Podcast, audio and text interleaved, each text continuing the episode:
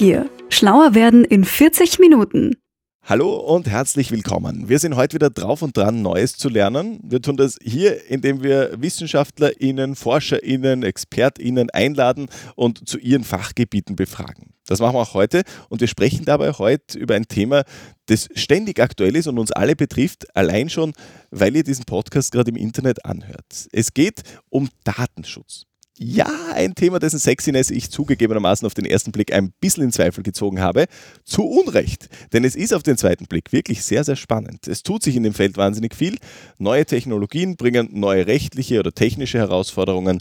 Die Rechtslage ändert sich. Viele Firmen und auch Privatpersonen beschäftigen sich zunehmend intensiver damit. Das freut vermutlich auch unsere Expertin heute. Herzlich willkommen, Sabine Prosnek. Dankeschön und danke für die Einladung. Ich darf Sie jetzt bitten, uns ein paar Ihrer Daten zu übermitteln, und zwar in unserer Schnellvorstellung. Neugier. Schlauer werden in 40 Minuten. Der Wordrap. Ich bin Sabine Prosnek, Vortragende an der Fachhochschule Joanneum in Kapfenberg im IT-Department. Meine bisherige Berufslaufbahn. Ich bin Juristin, ähm, ja, es hat mich eigentlich bunt herumgeweht. Ich bin jetzt seit sechs Jahren bei der Fachhochschule und war vorher lange bei der Steirischen Wirtschaftsförderung, war auch bei einem Rechtsanwalt, Unternehmensberatung, also bunt gemischt. Mein zweites Standbein ähm, Kommunikation, Mediation. Mein Fachgebiet ist? Mein Fachgebiet eben IT-Recht im weiteren Sinn, also auch für Grundlagen im Bachelor, aber speziell Datenschutzrecht, aber auch Urheberrecht und ähnliches. Das fasziniert mich an meiner Arbeit. Sie ist sehr vielfältig, bunt gemischt. Also einerseits Vortragstätigkeit mit Studierenden, aber auch Publizieren, eben ähm, verschiedene andere Aktivitäten, bunt gemischt, vielfältig. Wenn wir mal in dieses Datenschutzthema eintauchen, stellt sich mal die erste grundlegende Frage, was sind Daten eigentlich? Bitte um Aufklärung. Ja, das ist eine sehr berechtigte Frage, weil das ist eigentlich eh einer der Knackpunkte auch. Einerseits die Frage, was sind jetzt überhaupt Daten? Und die zweite Frage dann bei Datenschutzrecht, was sind personenbezogene Daten? Also das muss man eben unterscheiden. Es gibt das normale Datenwirtschaftsrecht, da haben wir zum Beispiel Wetterdaten, Maschinendaten und ähnliches. Und wenn wir von personenbezogenen Daten sprechen, dann muss die Person, die dahinter steht, in irgendeiner Form entweder identifiziert oder identifizierbar sein. Das sind also personenbezogene Daten und darum dreht sich im Datenschutzrecht. Es ist also ein Teil des Persönlichkeitsrechts, denn es geht um eine Person. Ich nehme also mal an, wenn, da, wenn eine Person identifiziert ist durch Daten, das wäre ein Foto, ein Name. Genau, richtig, ähm, ja. Eine Matrikelnummer. Okay, was heißt also identifizierbar? Wo ist da der Unterschied zwischen identifiziert und identifizierbar? Identifizierbar ist, wenn es dann indirekt irgendwie rückfahrbar ist. Zum Beispiel beim Nummernschild von einem Auto könnte ich dann nachfragen, da gibt es die Verknüpfung vom Zulassungsbesitzer zum Beispiel. Das ah. wäre identifizierbar. Mhm. Warum ist Datenschutz überhaupt wichtig? Eben weil es ein Teil unserer Persönlichkeitsrechte ist. Persönlichkeitsrechte sind ja in Österreich schon traditionell, kommen sie ja im Zivilrecht, im ABGB schon seit 1800 11, also 12 in Kraft getreten, äh, vor. Also da ist drinnen das, das Recht auf den eigenen Namen, das, auch das Recht auf das eigene Bild, die Stimme und ähnliches. Und im weitesten Sinn sozusagen auch Datenschutzrecht. Also es war schon immer ähm, relevant, wenn Sie so wollen. Aber natürlich durch die Digitalisierung ist es einfach noch viel virulenter geworden. Auf den ersten Blick klingt es nach einem Thema, das primär die digitale Welt betrifft. Ist es so oder streckt sich dieses Datenschutzrecht noch viel weiter in der Praxis? Ja, es, es, streckt sich weiter, aber in der digitalen Welt ist es eben besonders relevant, weil eben die Digitalisierung ähm, so rasant voranschreitet. In jeder Folge unseres Podcasts gilt viele neue Infos, gern ja, Fachvokabel lieber nein. Mhm. Das eine oder andere Wort brauchen wir aber einfach, um über bestimmte Themen zu sprechen. Deswegen erklären wir es gleich jetzt und hier. Neugier. Schlauer werden in 40 Minuten. Das Forschungslexikon. Data Breach eine Datenschutzverletzung, Verletzung der personenbezogenen Daten. RIS. Das Rechtsinformationssystem des Bundes, eine wirklich sehr, sehr gute Webseite, die angeboten wird von unserer, vom Bund, äh, wo man alle Rechtsvorschriften finden kann, also Gesetze, Verordnungen äh, und auch sämtliche Entscheidungen, also auch der Datenschutzbehörde. Seit 2018 äh, gilt in Europa diese Datenschutzgrundverordnung. Ich glaube, seit dann ist es vielen Menschen überhaupt ein Begriff oder haben sich viele Menschen erstmals richtig intensiv mit dem Thema Datenschutz beschäftigt. Aber was besagt diese Datenschutzgrundverordnung eigentlich? Ja, die Datenschutzgrundverordnung sagt im Wesentlichen, dass man zwar im, im digitalen Welt, und sie bezieht sich hauptsächlich natürlich auf die digitale Welt, aber dass man eben äh, mehr oder weniger alles machen kann, aber man muss es transparent und umsichtig machen. Also einfach einen, einen umsichtigen Umgang mit unseren personenbezogenen Daten. Man muss aber dazu sagen, dass in Österreich das Datenschutzrecht eigentlich vorher schon fast gleich streng war. Hauptunterschied war natürlich der Strafrahmen. Mhm. Der hat sich massiv geändert. Ich nehme an, er ist strenger geworden. Ja, sehr viel strenger. Also früher waren so die Strafen bei uns in der Regel so zwischen 2500 Euro oder 5000 Euro, also 2500 Euro, 5000 Euro im hohen Bereich. Und jetzt natürlich reden wir von 10 oder 20 Millionen Euro Höchststrafe, die möglich sind, ja. Und was sind das für Vergehen? Was, was kann ich da falsch machen?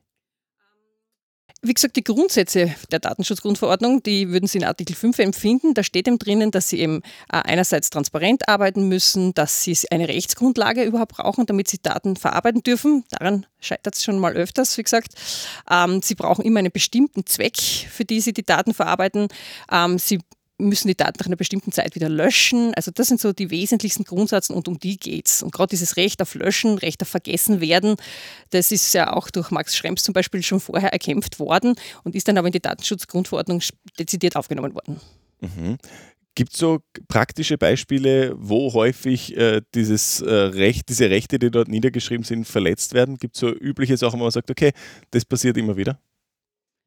Eigentlich ja, natürlich, ja, Pff, permanent. Also es ist auf der einen Seite, wenn man Unternehmen, also gerade kleinere Unternehmen, kleine Mittelunternehmen spricht, ähm, wie viele zum Beispiel haben da wirklich schon ein Verarbeitungsverzeichnis erstellt. Man muss dazu sagen, eben, es ist ein komplexes Thema und äh, viele Unternehmer, kleine, sind damit überfordert. Warum? Die haben dann ein, ein, kleines Geschäft zum Beispiel, nehmen wir jetzt einen Friseurladen, die Friseurin, die sich halt damit beschäftigt, die Kunden, erstens Kunden zu gewinnen, zweitens dann selber natürlich die Haare zu schneiden, dann muss sie Buchhaltung, Rechnungswesen und alles machen und jetzt soll sie sich zusätzlich um Datenschutz kümmern. Also das muss man schon auch verstehen, dass das schwierig ist und wo liegt dort die große Gefahr, muss man auch sagen.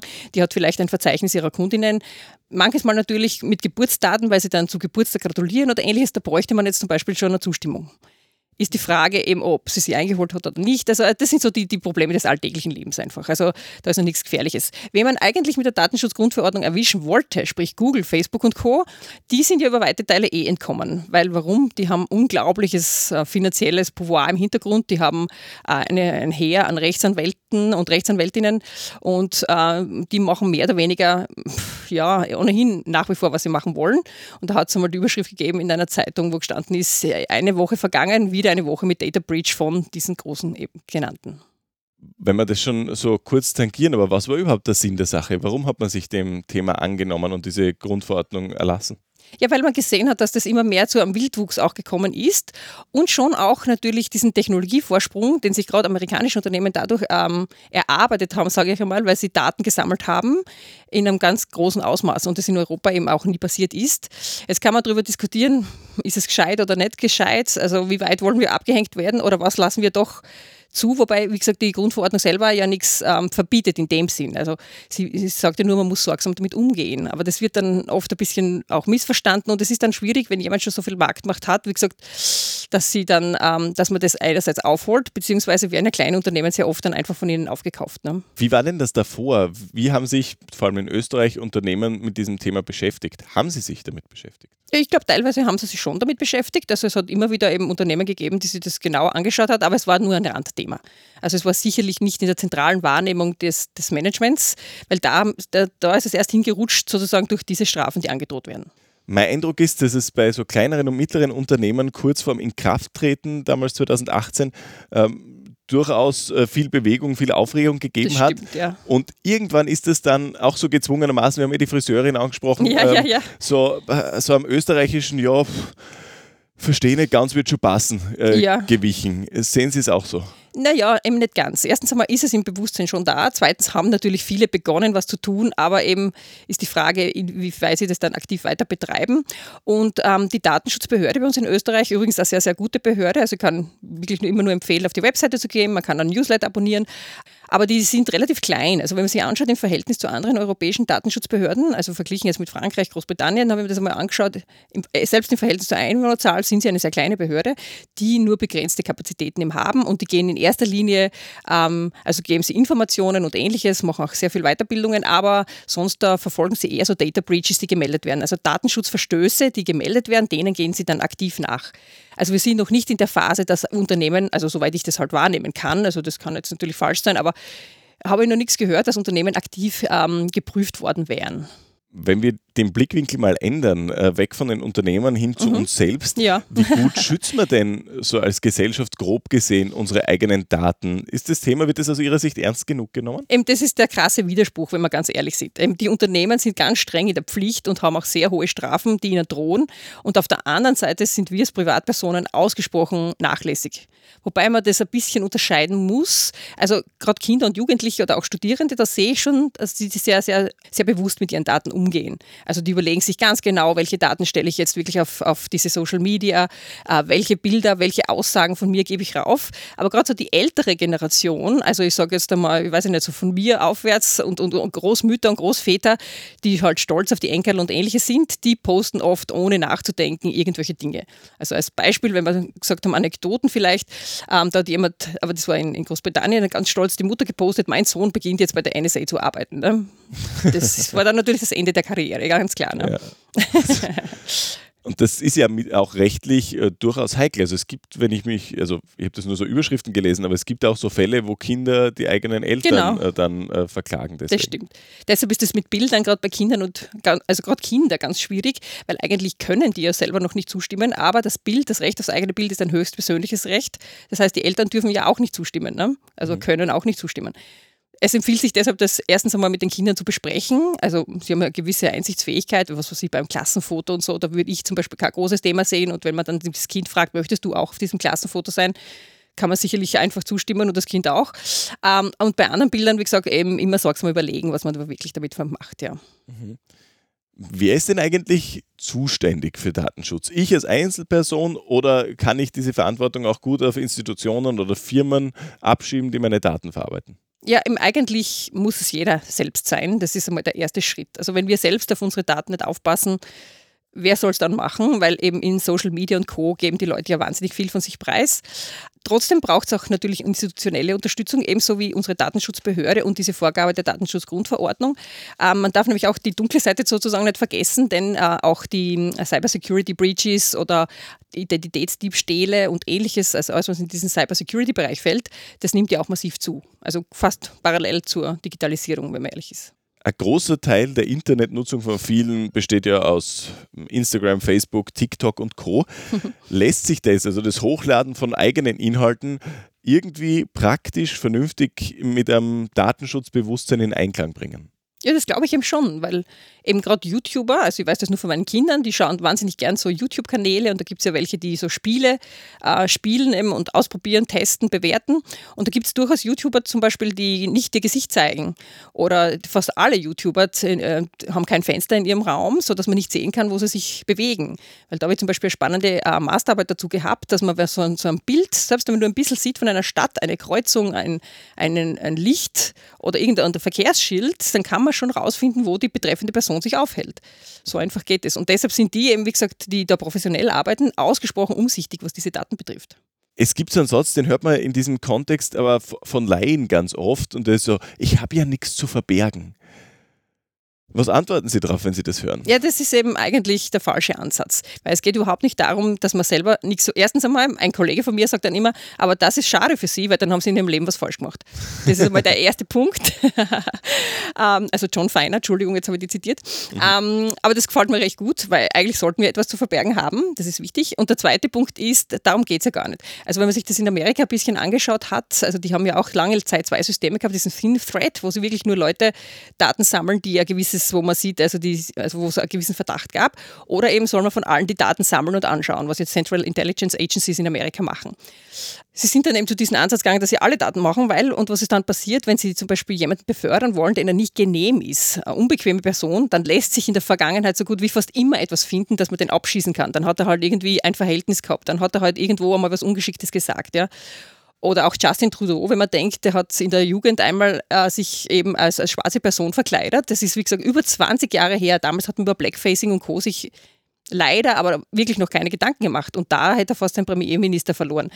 Also da muss man schon sagen, das wird teilweise für falsche Zwecke dann verwendet, diese Daten. Und das hat damit nichts zu tun, dass man das zu verbergen hat. Gar nicht. Mhm. Das heißt, es bräuchte auch sowas wie äh, ein stärkeres Bewusstsein in der Gesellschaft, äh, Bewusstsein für, für Zeitbezug sozusagen, also oder Vergessen auf eine gewisse ja, Art. Gar nicht nur, sondern es geht schon auch um die Zukunft, weil wenn Sie uns eben komplett analysieren, also es wird ja zum Beispiel schon diskutiert darüber, wenn Siri die Musik auswählt und Sie können aber aus unserem Verhalten schon auf unsere Stimmung rückschließen, jetzt können Sie natürlich die Stimmung ja auch beeinflussen mit der Besuch, äh, Musikauswahl. Ich kann dann in Richtung fröhlich gehen und sagen, okay, ich hole den aus der Depression. Ich könnte jetzt aber immer noch mehr melancholische Stücke spielen und die Person wird immer depressiver.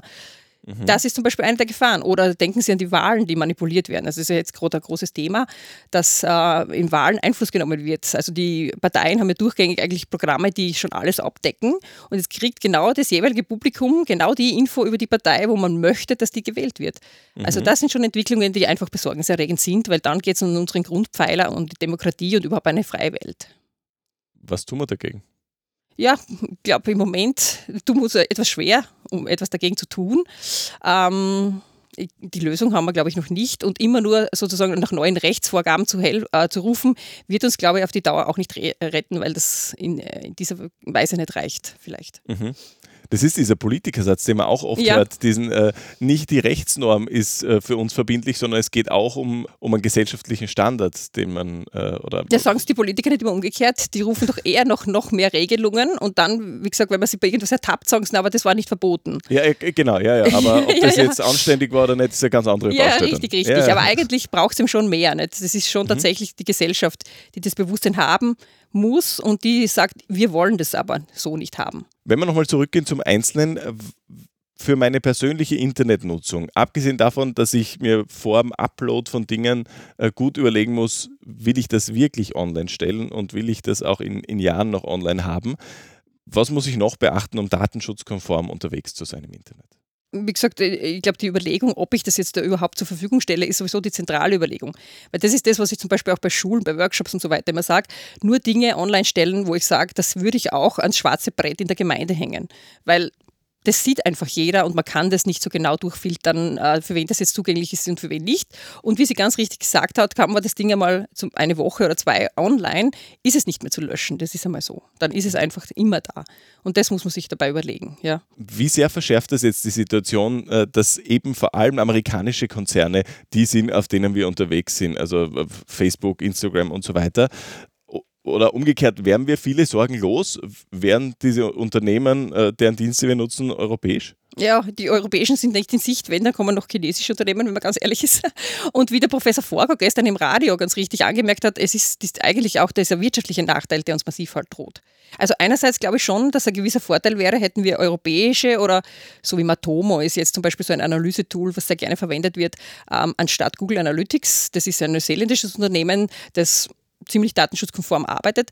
Also ich glaube schon, aber auch dieser wirtschaftliche Vorteil. Also wir bräuchten tatsächlich einfach größere europäische Unternehmen, um diesen Technologievorsprung, den Amerika hat, in irgendeiner Weise aufzuholen, soweit es zumindest geht. Oder zumindest den Abstand nicht vergrößern zu lassen. Also hier sind wir ganz stark im ökonomischen Bereich eigentlich, ja. Wenn wir nochmal zusammenfassen, was jetzt eigentlich dieses Problem ist an den Amerikanern?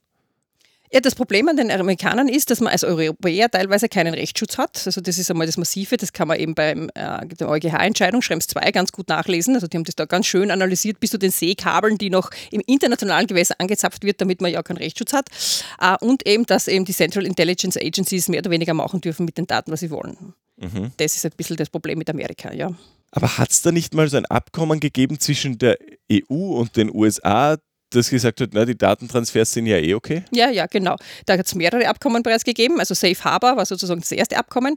Und dann ist eben dieser Datenschutzaktivist, ein Österreicher, Max Schrems, gekommen, hat es eben angezweifelt sozusagen, angefochten und hat vom EuGH Recht bekommen. Das war eben dieses Schrems-1-Urteil. Danach wurde Privacy Shield gestrickt, sage ich jetzt einmal, ganz mhm. flott, um da eben wieder ein bisschen Ruhe reinzubringen, weil wir ja alle, auch die FH selbst, wir nutzen ja Microsoft und die ganzen Tools. Ne? Ähm, Und dann wurde es wieder angefochten und mit Schrems 2 ist es eben wieder gefallen, eben mit einer wirklich sehr detaillierten Begründung vom Europäischen Gerichtshof. Und jetzt da wird ja gerade wieder an, an Privacy Shield Punkt 2 gearbeitet. Und ja, wie soll ich sagen, es ist halt wieder ein bisschen holprig. Also, und ob das wirklich halten wird, ist, ist für mich ein bisschen die Frage. Und deshalb empfehle ich Unternehmen schon, auch wirklich zu schauen, was brauche ich auch wirklich. Also es ist eigentlich dieser Sparsamkeitsgedanke, den ich versuche ein bisschen zu bringen. Viele haben da bis zu, ich weiß nicht, wie viele Tools im Hintergrund laufen, Unternehmen, wo sie gar nicht wirklich wissen, was passiert denn da eigentlich. Und wenn ich es aber selber nicht brauche, warum schalte ich sie dann ein? Warum nehme ich das dann überhaupt? Einfach weglassen wäre eigentlich sehr viel gewonnen und würde auch ein bisschen in diese Richtung gehen, wo wir derzeit gerade uns intensiver beschäftigen, beginnen erst, muss ich dazu sagen, in Richtung Green IT weil diese ganze Datensammlung und diese Digitalisierung ja natürlich auch enorme Kosten verursacht. Jetzt ähm, Strom, denken Sie nur an Strom, aber auch Handys, also Mobiltelefone, allein oder E-Autos, allein die Produktion von diesen ähm, mit diesen wertvollen Rohstoffen und so weiter, wie die gewonnen werden, ist erschreckend. Und was da alles an Ressourcen verbraucht wird, das, man muss einfach wirklich sparsamer mit den Dingen umgehen generell. Mhm. Und da gibt es jetzt offenbar eine, eine eigene äh, Fachrichtung, die sich mit diesem Thema intensiv auseinandersetzt. Ja, Fachrichtung ist derweil noch ein bisschen zu viel gesagt. Also es gibt erste Projekte in diesen Bereichen, wo wir eben uns mit Green IT beschäftigen und wo wir versuchen, so in Richtung äh, Nachhaltigkeit auch zu denken, immer stärker. Also im Sinne diesen Green Deal der Europäischen Union, ja. Welche ersten Gedanken, auch wenn man erst zu Beginn steht, gibt es denn? In welche Richtung äh, kann nachhaltigere IT-Nutzung gehen? Ja, wie gesagt, in erster Linie mal, dass man sich bewusst war, was nutze ich überhaupt. Weil zum Beispiel so ein Video, ich meine, jeder, der schon mal Teams genutzt hat auf seinem PC, ähm, also mir ist es einmal passiert, dass ich eben das nicht angesteckt hatte, mein Gerät. Und normalerweise geht mein PC, hat eine ähm, ungefähr sechs bis acht Stunden. Und äh, mit einer Teamsitzung ist er in einer Stunde komplett leer. Also da sieht man mal, was das für ein Stromverbrauch ist, wenn eine Videokamera eingeschaltet ist. Also das wäre so eines dieser Maßnahmen, dass man einfach schaut, weniger zu nutzen. Und das zweite sind so Dinge wie ähm, Repair-Café, dass man eben alte Geräte, die kann man oft, die werden weggeworfen, aber in Wirklichkeit bräuchte man sie nur anders aufsetzen. Äh, Christian Schindler, mein Kollege zum Beispiel, befasst sich da intensiv damit und dann könnte man die wieder verwenden. Oder auch beim Code, also beim Software erstellen, also von Softwareprogrammen, kann man sich ganz genau mit Codezellen überlegen, stromsparend oder stromfressend. Also das sind so Punkte, die da reinfallen, als Beispiel. Stichwort Max Schrems, den haben wir ja schon ein paar Mal äh, jetzt mhm, angesprochen. Mhm, ja taucht immer wieder in den Nachrichten auf, dieser Mann. Ähm, ich würde ihn jetzt als Datenschutzaktivisten bezeichnen ja, und er ist dann nicht alleine. Das ist eine ziemlich lebendige Szene, oder? Ja, ja. Erstens ähm, ist er in zwei oder zumindest war in zwei Epicenter Works und in None of Your Business, also zwei so äh, NGOs eigentlich, die sich eben als Datenschutzaktivisten betätigen und die sehr aktiv sind, aber auch sehr professionell und sehr gut, finde ich persönlich, ja. Und natürlich ist er eben als Aktivist sehr eben präsent in den Medien und, und treibt das Thema auch aktiv voran. Und das schon nun seit vielen Jahren. Ne? Wie schaut dieser Datenschutzaktivismus in der Praxis aus? Was kann man sich darunter vorstellen?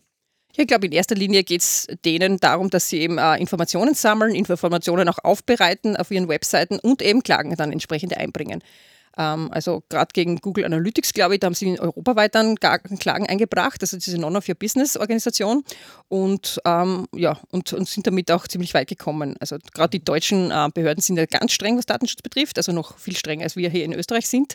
Und ähm, so kann man sich das ungefähr vorstellen, die Aktivitäten, ja. Aus Laiensicht von außen betrachtet wirkt es ganz häufig so, dass äh, irgendein Gesetz dasteht, irgendeine amerikanische Firma dagegen verstoßt, ähm, dann wird von äh, Aktivisten eingeklagt, dieses Recht, und dann wird das Recht so umgeschrieben, damit das, die, die amerikanische Firma erst wieder mehr oder weniger das machen kann, äh, was sie schon getan hat. Ist das so? Na, das ist definitiv nicht so, denn man sieht bei der gerade Datenschutzverstöße sind mit wirklich großen Millionenstrafen bereits, also wurden verhängt. Das ist der eine Punkt, also dass sie tatsächlich schon finanzielle Einbußen hatten.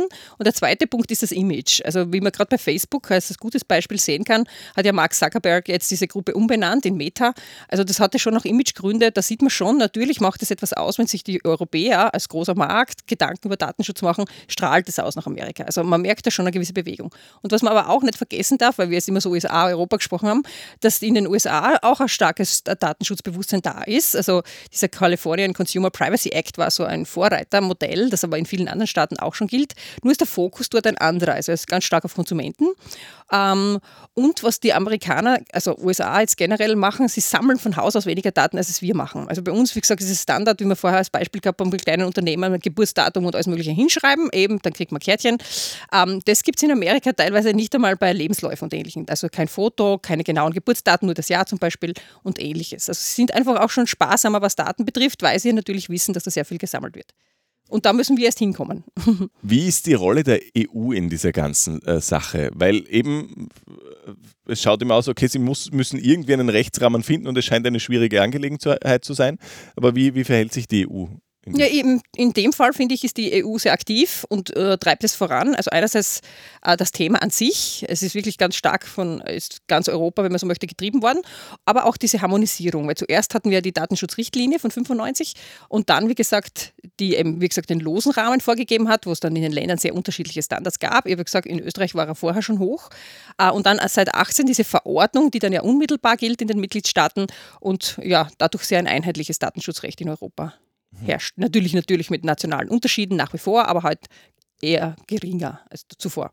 Welche Erfolge, äh, wenn wir das nochmal auflisten können, haben diese Aktivisten äh, gefeiert in den letzten Jahren? Ja, ich glaube, der wichtigste Erfolg generell ist einfach, dass es im Bewusstsein der Leute ganz stark verankert ist. Dadurch, dass sie in den Medien so präsent sind, auch in den sozialen Medien, natürlich junge Leute stark erreichen, hat sich das Bewusstsein für Daten ganz einfach geändert. Und das ist ja der wichtigste, wichtigste Schritt eigentlich. Ja wenn die EU jetzt wieder ein, ein, Gesetz präsentiert und aufsetzt und sagt, es ist rechtlich okay, amerikanische Webdienste zu nutzen, ähm, Daten kann man dorthin transferieren, ist dann für Sie als Juristin alles okay, alles abgeschlossen oder, oder bleiben so Zweifel? Ja, ich meine, Gesetz ist es in dem Sinne eh nicht, aber wenn Sie wieder so ein Privacy Shield 2 abschließen und es schaut ein bisschen danach aus, also die Van der Leyen ist da ganz stark dahinter, ähm, nein, natürlich nicht. Also das schaut man sich dann kritisch an. Wird das tatsächlich dann so gehandhabt? Also es gab ja dann zuvor, haben Sie für Privacy Shield ja auch schon diesen Ombudsmann eingerichtet, die USA, und da heißt es dann so schön im Urteil vom EuGH, das ist nur ein Feigenblatt gewesen, also man konnte die Sorgen quasi abladen, aber es ist gar nichts damit passiert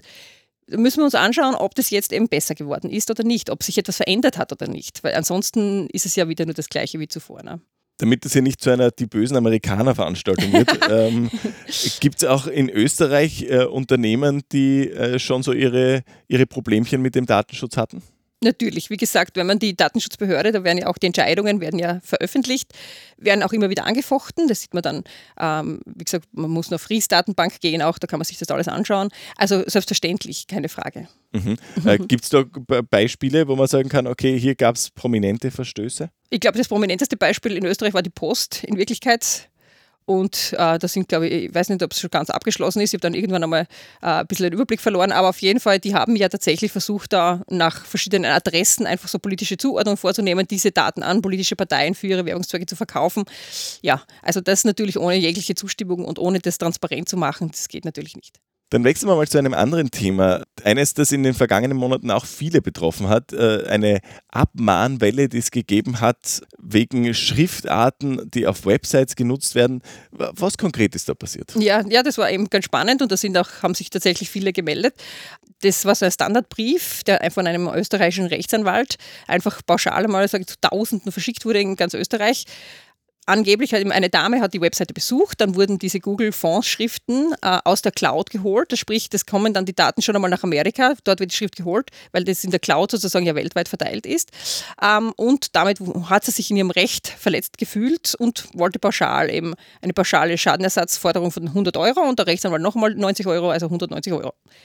Win-win für beide. Ein Win-win für beide. Und als kleine Drohung, wo es unten gestanden, sollten sie dem nicht nachkommen, dann mache ich ein Auskunftsbegehren was aber das Recht sowieso von jedem ist. Also jeder von uns kann ein Auskunftsbegehren an ein Unternehmen stellen und sagen, ich möchte gerne wissen, welche Daten sie von mir verarbeiten, zu welchem Zweck und auf welcher Rechtsgrundlage.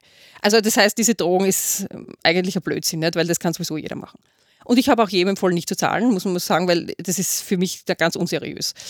Ähm, der richtige Punkt ist, wie gesagt, dass diese Google-Fonds das Unternehmen halt oft nicht überlegen, weil eigentlich bräuchte man das nur downloaden auf den eigenen Server und dann braucht man nie in die Cloud damit. Also dann würden die Daten gar nie in die USA übermittelt werden für diese Schriftart. Okay, das heißt, also man hätte es eigentlich ganz leicht lösen können. Ne? Die Website fragt, wenn man drauf geht, zuerst bei Google an, so, aha, in welcher Schriftart soll ich das genau, darstellen richtig. und schickt die Daten damit hin und her. Aha. Und dafür hat sie aber schon die dynamische IP-Adresse übermittelt. Ne? Und das mhm. könnte man aber ganz leicht abstellen, indem man das eben zum Beispiel eben downloadet lokal und dann kann das gar nicht einmal passieren und dann kommen eh die Zustimmungsbanner meistens nicht und dann hat man eh kein Problem. Aber weil es ihm vor diesen Bannern passiert ist, sozusagen die Schadenersatzforderung. Mhm. Aber eben, das ist, ähm, es hat sich dann ja herausgestellt, soweit ich das dann noch mitverfolgt habe, das war ja sowieso ein automatischer Webcrawler, also sie ist sogar nie selber auf diese Seiten gegangen, sondern ein Webcrawler, eine dynamische IP-Adresse, die man in Wirklichkeit kaum dann rückverfolgen kann auf die jeweilige Person. Und bei manchen Unternehmen, weil ich dann gesagt habe, schaut mal überhaupt nach, ob diese IP-Adresse da überhaupt da war, und dann war sie nicht auffindbar. Also das war in mehrerer Hinsicht sehr unseriös, sage ich jetzt mal mhm. fast, ja. Was ist ein Webcrawler, was tut er? Ähm, das sind äh, automatisch generierte, also das kann ich jetzt leider nur ganz laienhaft sagen, als Jurist verstehe ich das sowieso nicht, aber das sind automatisch generierte wie Bots, so kleine Programme, die eben automatisch Webseiten durchsuchen oder, oder kurz an, anfunken, sozusagen anklicken. Ah, und der sagt, ja. hier gibt es was, was zu Google geschickt wird, dort wird was geschickt und dann hat ein... Ja, anscheinend. Oder, oder haben sie es nur pauschal drüber laufen lassen und alle angeschrieben, einfach so einmal auf Versuch, einfach, ja, mhm. so, so, so kann man sich das vorstellen. Aber der richtige Weg natürlich bei einer Datenschutzverletzung ist immer, sich zuerst an das jeweilige Unternehmen zu wenden. Zum Beispiel zu sagen, das möchte ich nicht.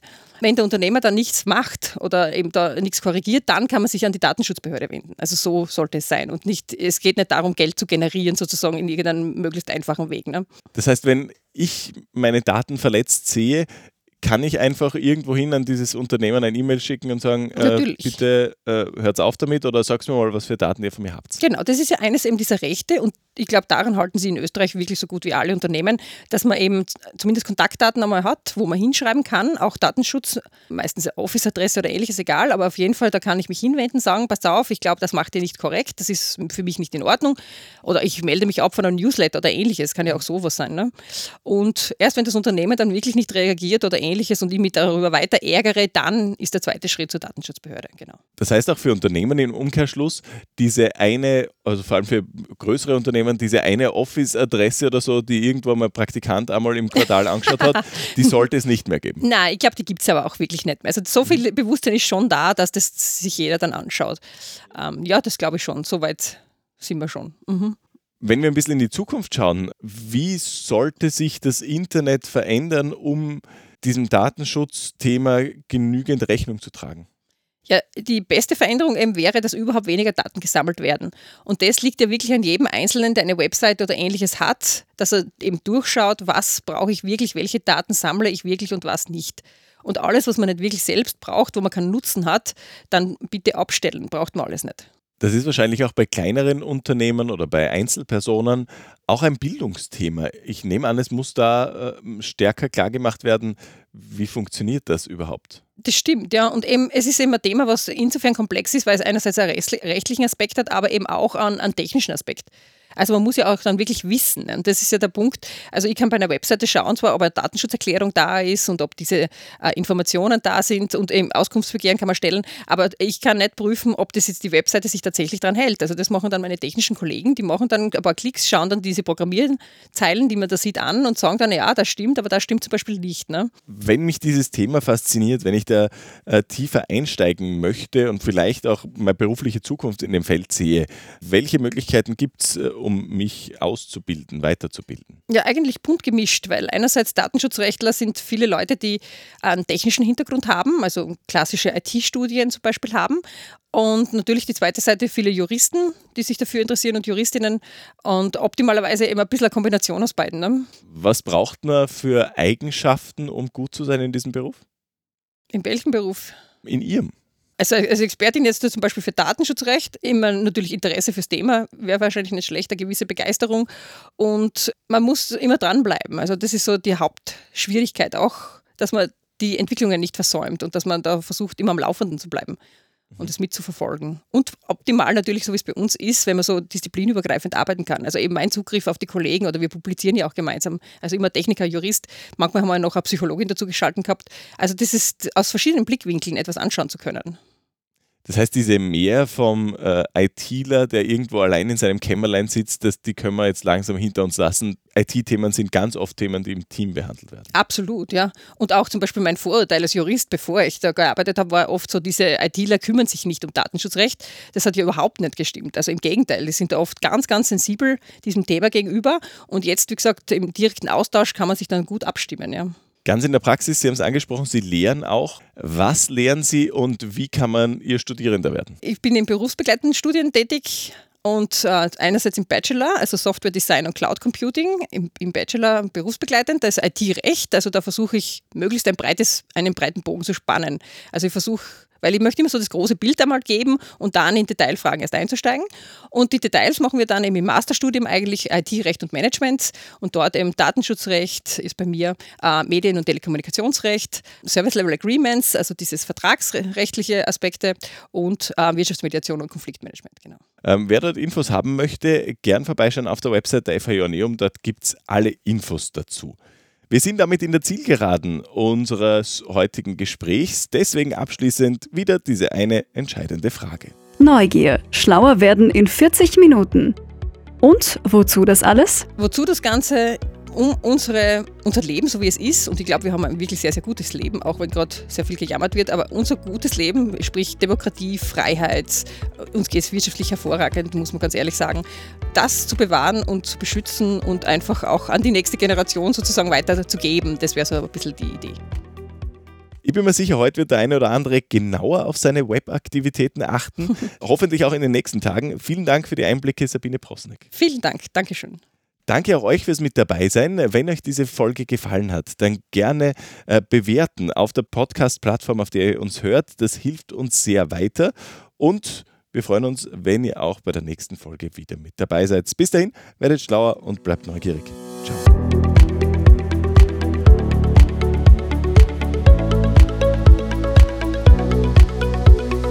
Neugier. Schlauer werden in 40 Minuten.